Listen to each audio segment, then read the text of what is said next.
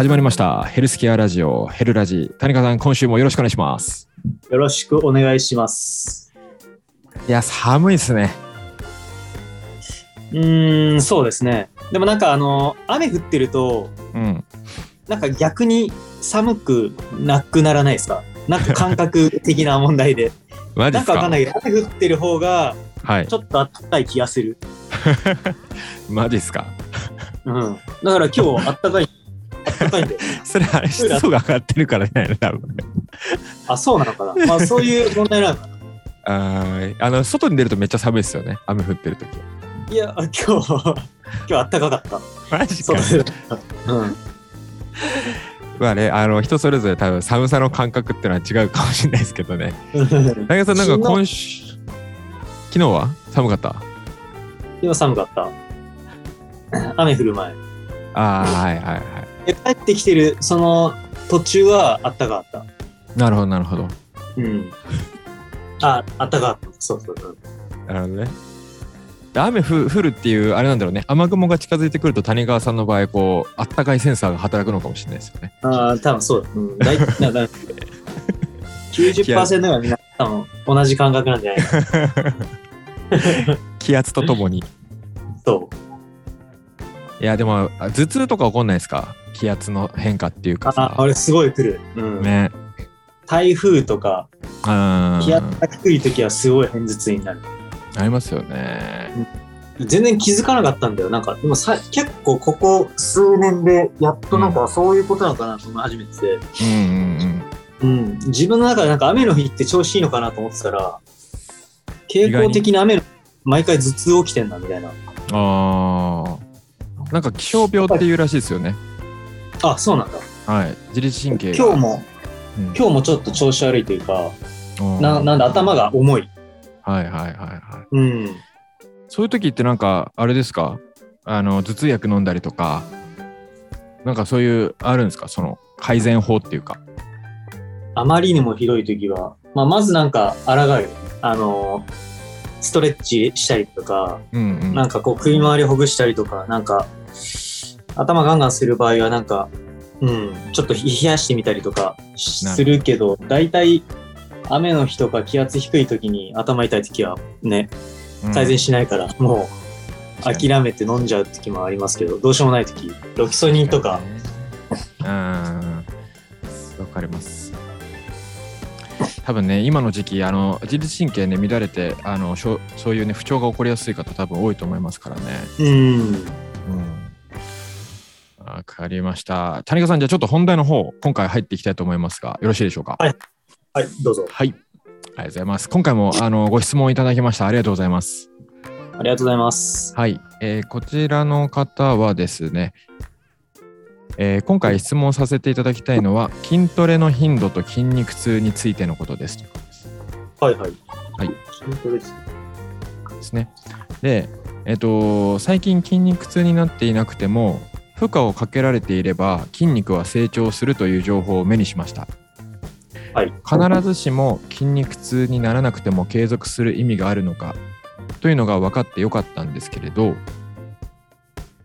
筋肉痛は効いていることが分かる指標でもあったのでトレーニングがうまくいっている基準みたいなものをどう考えればよいのか分からなくなりました。はい、でまた筋肉痛は休む時の指標としてとても分かりやすいと思っていたのですがその筋肉痛が来ていない場合にどれぐらい筋トレの間隔を空けるべきなんでしょうか？ということですね。はい。ちょっと質問をすみません、あのーまとめさせていただきますとまずこの方はあれですよねえっ、と何かネットとかで筋肉痛が来なくても筋肉は成長しますよっていうのを目にしてじゃあ別に筋肉痛来なくても継続する意味があるんだっていうことでちょっとこうあのポジティブになったと。ただ今まで筋肉痛が来ていたのでそれをあのまあ、自分の中でこう効いてる筋肉に効いてるなっていう、まあ、基準みたいなものがあったからそれをもとに多分トレーニングの例えば月曜日にトレーニングしよう水曜日にトレーニングしようって決めてたらしいんですけれど筋肉痛が来なくなった場合じゃあどういうふうにその筋トレの間隔を空けるべきなのかどういうふうに組んでいけばいいのかっていうのがちょっと知りたいんですよっていうことですね。はいはい。はい。谷川さんこの辺はどうでしょうか？まあ、大ま、大まかにっていうか、その、まあ、代表的に言われるのは、その、リトレーニングっていう、うん。なんかものがありますよね。なんか、うんその、トレーニングをやった後って、パフォーマンスは一時的に下がって、うん。それが回復していって、一旦元の状態に戻って、で、超回復って言って、完全に回復していくと、前、あのー前の、なんだろう、自分の水準っていうんですか、自分の、なんだろう、まあ、ち力の強さで例えると、力の強さよりもパフォーマンスが一時的にちょっと上がって元に戻るっていう、うん。う。ん、そういう理論が超回復理論っていうのがありますけど、まあだから、うーん、なんていうのかな。やっぱりその超回復して前のパフォーマンスよりも上がったタイミングで、うん。えっ、と、またトレーニングをして、どんどんどんどんそれを自分のパフォーマンスを上げていくっていう、まあそういう流れになるのかなとは思いますね。はいはいはいはい。うん。そういうことですよね。なんかあれですよね、トレーニングしてると、ちょっとこう、例えばオーバートレーニングしてるときって、なんか疲労がこう全然抜けなさすぎて、うん。なんかこう、成長してる感がどんどんなくなってくるじゃないですか。はいはい。なんかその感覚値を、あの、なんて言うんだろうな、こう自分の中でこう常に基準値っていうのを取っておくことで、なんかただ闇雲にやるっていうのだと、やっぱりそこの感覚が麻痺しちゃうから、うん。あ筋肉好きないからもうどんどんやろうどんどんやろうみたいなで結果的にオーバートレーニングで、あの筋肉成長しない、怪我するみたいになっちゃうじゃないですかうんうんうん。らその基準値をちゃんと自分の中で設けておくっていうのはすごい大事ですよねその谷川さんが言ってる力の部分だったりとか、うん。まあその人の食習慣とか生活スタイルでやっぱり回復速度ってやっぱ違うと思うんですよ。う確かに、ん。なんかすごいあんまり睡眠時間取れない人だと、ね、回復時間遅れちゃったりとか、なんかそういうのがあるだろうから、うん。まあただ、僕の経験則上っていうか自分がトレーニングしてての、はい。えー、と感じる感覚なんですけど、うん。大体始発性の筋肉痛、うん。まあ、いまあ、普通の筋肉痛はトレーニング終わって大体次の日から2日後ぐらいに来るじゃないですか。はい。うん。だからその状態ってパフォーマンスが落ちてる段階なんですよね。その超回復理論。で言うと。うん、で、そこから大体3日後、4日後ぐらいにあの回復していって、うんな元の水準まで回復すると。うんうんうん。で、それ以降が、あの、なんていうの、あの元のパフォーマンスよりも上がるタイミングというか、うんうんなのかなっていう。なるほどなるほどだから、だいたい5日、5日か6日うん後ぐらいが、あのーなんていうのかな、元のパフォーマンスよりも上がってるタイミングなのかなっていうふうな、なるほど。自分じゃあ自身のもいろいろ、それよりも短くてもあんまいけないしそれよりもん。長す、長く休んでしまってもパフォーマンスとしてはあんまり上がってない状態という。そう、そうだと思います。うん。感覚的にね。うん。なるほど。それはまあ人それぞれだと思うけど、うんうん。僕がやっててそうなのかなっていう。なるほど、まあだから、えーっと、おっしゃってた通り、どれぐらいの、あのー感覚値で開けた方がいいのかっていう、うん。あの答えだと、だいたい5日か6日。うん。だから胸のトレーニングを例えばベンチプレスや、もうバーってしっかりこうやった後に、はい。だいたい5日か6日後ぐらい。うんうんだ1週間、7日間のうちに2回胸が回ってくるような感じで、うん。トレーニングを、まあ、組んでいくと、うん。まあ、より効果的に重量伸びていったりとか、うんうんうんうん、どんどんどんどん体が変わってくるのかなとは思います。なるほど。えっ、と、じゃあ曜日で言うと、例えば月曜日に胸のトレーニングをするじゃないですか。うんうん。そしたら、えっ、と、5日か6日間後ぐらいに再開をすると。だいたい土日なのかな？土日になるんですよね。うん。で、またそこから休んで、次の週に入っていくと。あそうですで、またね。5日か6日休んでっていうことですね。うん。なるほど。ですね。ぜひ、あのーこの、多分あれですよね、人それぞれこの部分の個体差はあるかもしれないですけど、うん。まずこの5日か6日空けてやってみるっていうのも一つあの試してみる手段なのかなって思いますよね。うん。まあ大体5日6日で、なんかまだ疲れ抜けないなっていう場合は、多分食事とか、うん。まああとは、まあ、睡睡眠の部分っていうんですかね、そこがちょっと欠けちゃってるのかなとは思うんで、はい、やっぱり一番大事な部分ですよね。トレーニングばっかり。りしして体が変わるかって言われたら絶対そうじゃないし、うん。まあもし5日6日で疲れが取れずになんかパフォーマンス全然上がんないなっていうのであれば、うん。うん、食事と睡眠を見直した方がいいのかなと思うんで、なるほど。まあ、5日6日ですかね。ね。うんわかりました。大半ちなみにこの筋肉痛を多分トレーニングしてる人たちってまあ求めてやるじゃないですか大体の人がはい。例えばトレーニングし始めの人で筋肉痛めっちゃきましたって言って喜ぶ人って結構いるじゃないですか、はいはいはい。なんかそれを基準値にする人って多分多いと思うんですけれどうんうん。谷川さんどうですか？そもそもトレーニングする時って筋肉痛を求めてやってます？それとも別に筋肉痛来なくてもいいからトレーニング中のパフォーマンスをまあ単純に高めるためにやってるのか？うん、まあ、筋肉痛は全然興味ないというか、はいはいはい。うん、筋肉痛は特に、あまあ、うん、意識はしてないかなと。ただ、うん。あの、トレーニングにおいて、あの、なんだろう、トレーニング用語でいくと、ネガティブの、うん。うん、状態。てか、あの、ベンチプレスで言うと、あの、下ろしていく局面。うん。うん。で、その状態のところをしっかりこう意識してやってあげることで、うんあの筋肉痛っていうのは起こりやすくなっていくんですよね。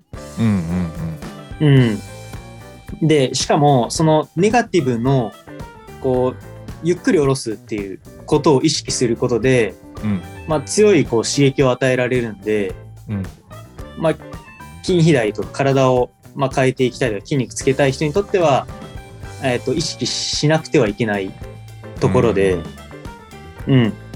だから、えっ、と、なんていうのかな。筋肉痛が正し、来ないとダメっていうわけではないけど、うんうん。そこを意識すれば自然に筋肉痛っていうのは来るはずだから、なるほどうん。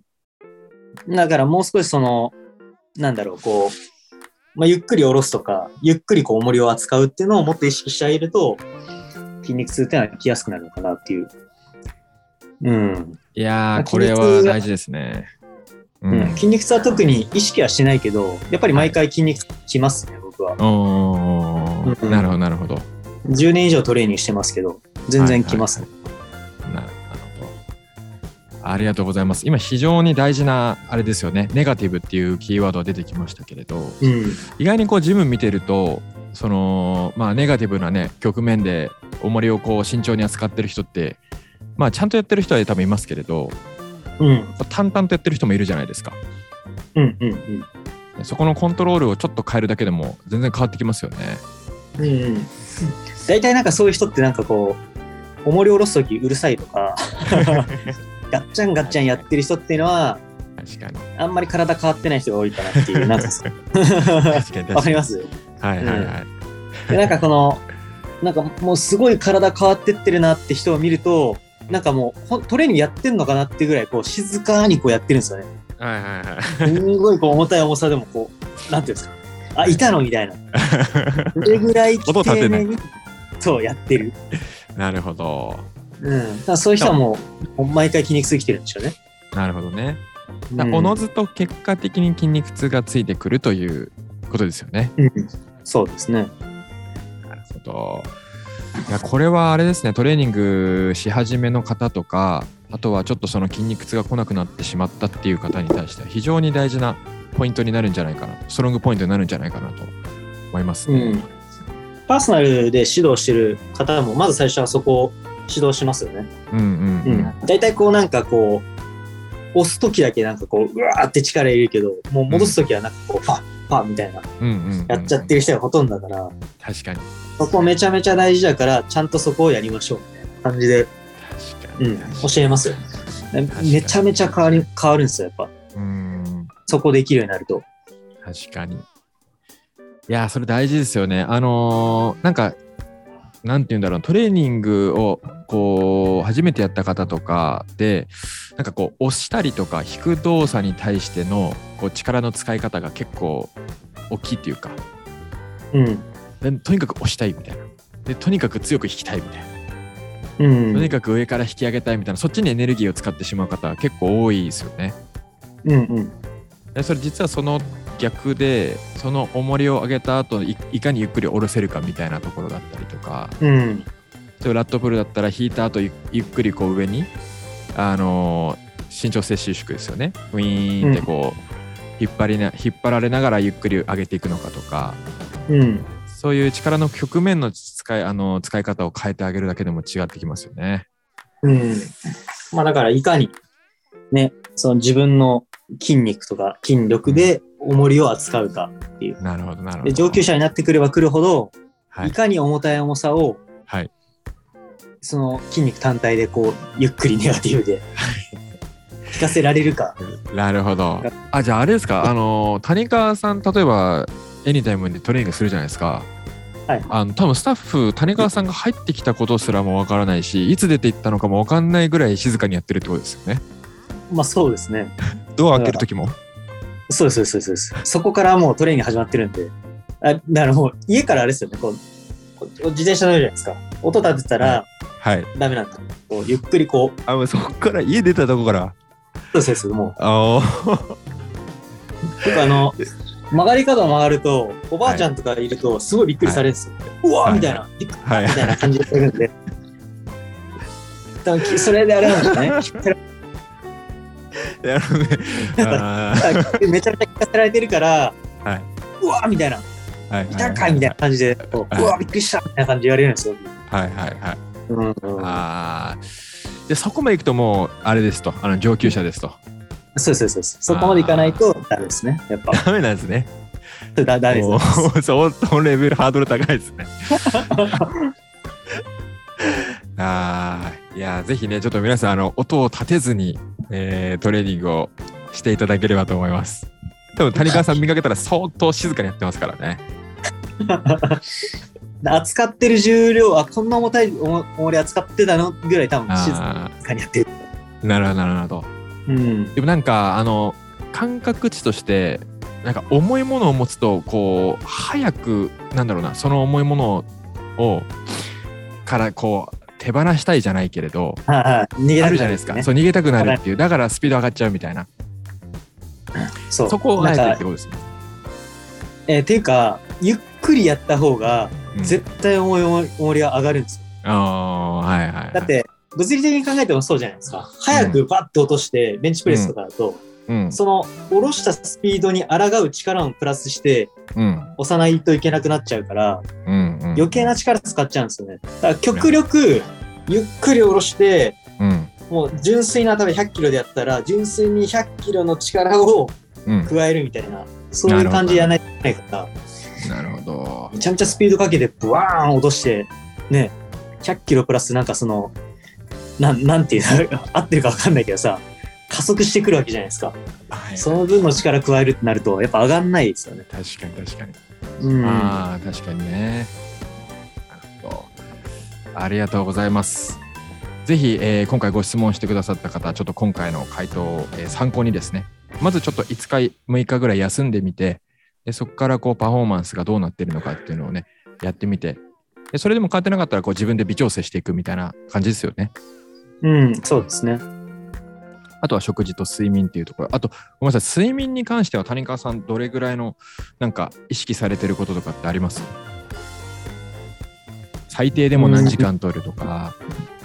7、7か8は寝たいですよね。僕的には。まあ僕はですけど、うんなんか短く寝ても疲れ取れちゃう人っているじゃないですか。ショートスリーパーみたいな。武井壮さんみたいなね。だから 僕それ多分ダメなんで、あ私は寝たいなっていう。あ、なるほど、なるほど。うん。それかまあ寝れないのであれ、まあ、6とか5時間ぐらいたたまになっちゃったりするんで、そういう場合はなんかこう、睡眠の質を上げるような、うん。寝る前になんか牛乳飲んであげるとか、おお、牛乳。うん。そうですね。はいはい。そ牛乳れの中には睡眠の質を上げるような。うん、成分が入ってるんで、え牛乳飲んで本当ですか？寝るとか、そうそうそう。えー、あとだろうな。アロマ炊くとか？ああ、もうそういうのもありなんじゃないですか？うん。心理的なね、うんいい匂いさせてとか、リラックスしますもんね。そうですよね。まあ、できる限りこう副交感神経を優位にさせた状態で寝てあげるとかストレッチしてから寝るとかうん。うん、で、音を立てずに寝るとかね。そうですね寝息も立てないそう 息息したために死んじゃう、死んじゃうし。え、でもそれ死んじゃいます、さすがに。なるほどね。うんまあ山根さんもあれですよね確かあの、はい。一緒にスノーボードに行ったことがあって、はい。はい、行きましたね。で夜みんなで布団で雑魚寝をしていたら、まあ、それでいろいろ話話をしていたら急になんかこうあんまあそうだよななんだよなそうだよな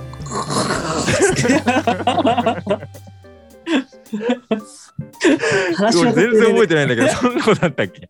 でさ話の途中で急に寝だして全然覚えてないわ。みんなあれあれですよ山根さんの話を聞いててはい。いや、ほら、寝たの？みたいな。あ、まあそうだよな、まあそうだよな、このままとか言って、やべえやつじゃん。なんで？やばいやつじゃん。ないですか。うん。あれ、あれまあ、あれだとだ、あれはダメですね。確かに、電池切れですねうん。完全にそう。さ、あれはダメ。なるほど。全然聞かせられてない。あれでもね、ほんとね、あれめちゃくちゃ運転疲れましたよ。あのああ。話の途中で寝てる人は初めて見ました。やばいやつですよ、それは。うん。いや、はい。まあちょっと睡眠のね、部分では、えー7時間、8時間取るというところ、あとはまあ牛乳には睡睡眠のね、良くする成分が入ってるっていうところと、まあアロマ炊いたりとか、あとはまあ、あれですよね、ちょっとこう、ミュージックとかね、クラシックみたいなのかけたりするっていうのもありですよね。ました。ぜひちょっとそういった形でいろいろね、試してみて自分に合う方法をあの見つけていただければと思います。谷川さん、最後になんかありますか？ちょっとお伝えしておきたいことというか。うーん。な、なんですかね。まあ、トレーニングの、ね、いろいろ、まあ、そういった悩みとか、聞くことは多いんで、まあ、何でもご質問いただければなと思います。まあ、大体、うーん、なんて言うんだろうな。まあいろんなロロジックとか、うん、ね、なんかそういうものがあるけど、実際やってみると、そうじゃないことっていっぱいあるじゃないですか。はいはい。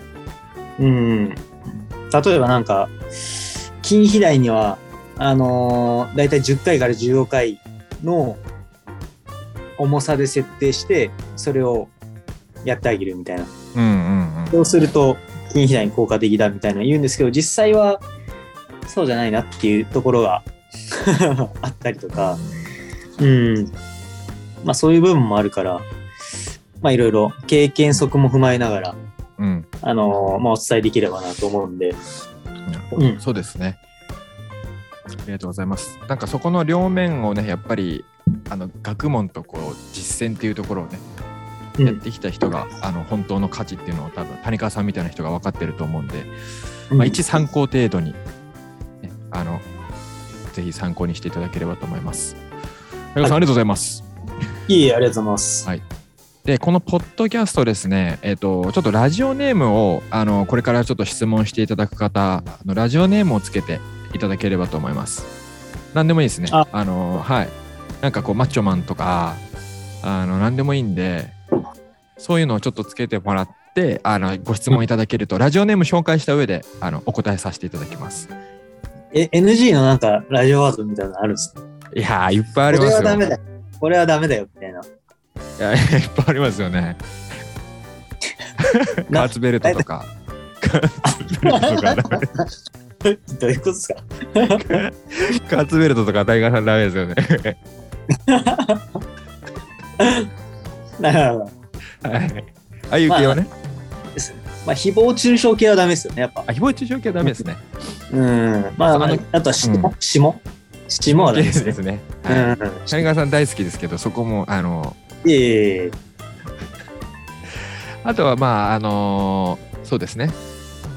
LGBT 系に関することだったりとか、そういう性差別みたいなところもちょっと極力抑えていただける。センシティブなところですからね。